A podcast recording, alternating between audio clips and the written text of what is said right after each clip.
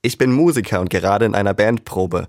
Neben mir ein freundlicher Typ namens Marco, der mitten ins Blaue folgenden Satz verkündet. Ich habe sie gefunden, die Liebe meines Lebens. Ich schaue ihn fragend an.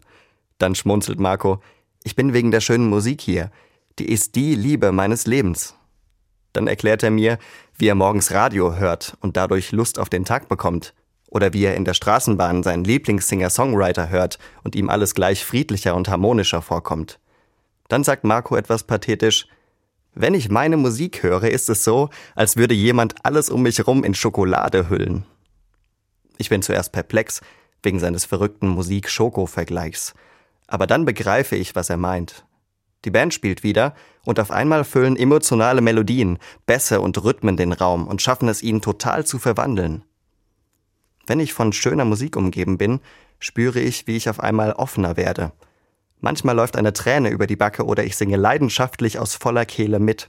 Ich sehe es ganz ähnlich wie Marco. Musik kann wirklich eine Liebe des Lebens sein. Ein ganz besonderes Geschenk, direkt vom lieben Gott für die ganze Menschheit. Musik ist wie ein Türöffner zu mir selbst. Wenn mich ein Lied mitreißt, dürfen die Dinge, die ich auf dem Herzen habe, einfach raus. Und egal, ob ich traurig, nachdenklich oder optimistisch bin, ich bin mehr ich selbst und mache mir keine Gedanken mehr, ob die Frisur sitzt. Dann bin ich so, wie mich mein Schöpfer ganz sicher gedacht hat, ehrlich zu mir selbst, offen und frei.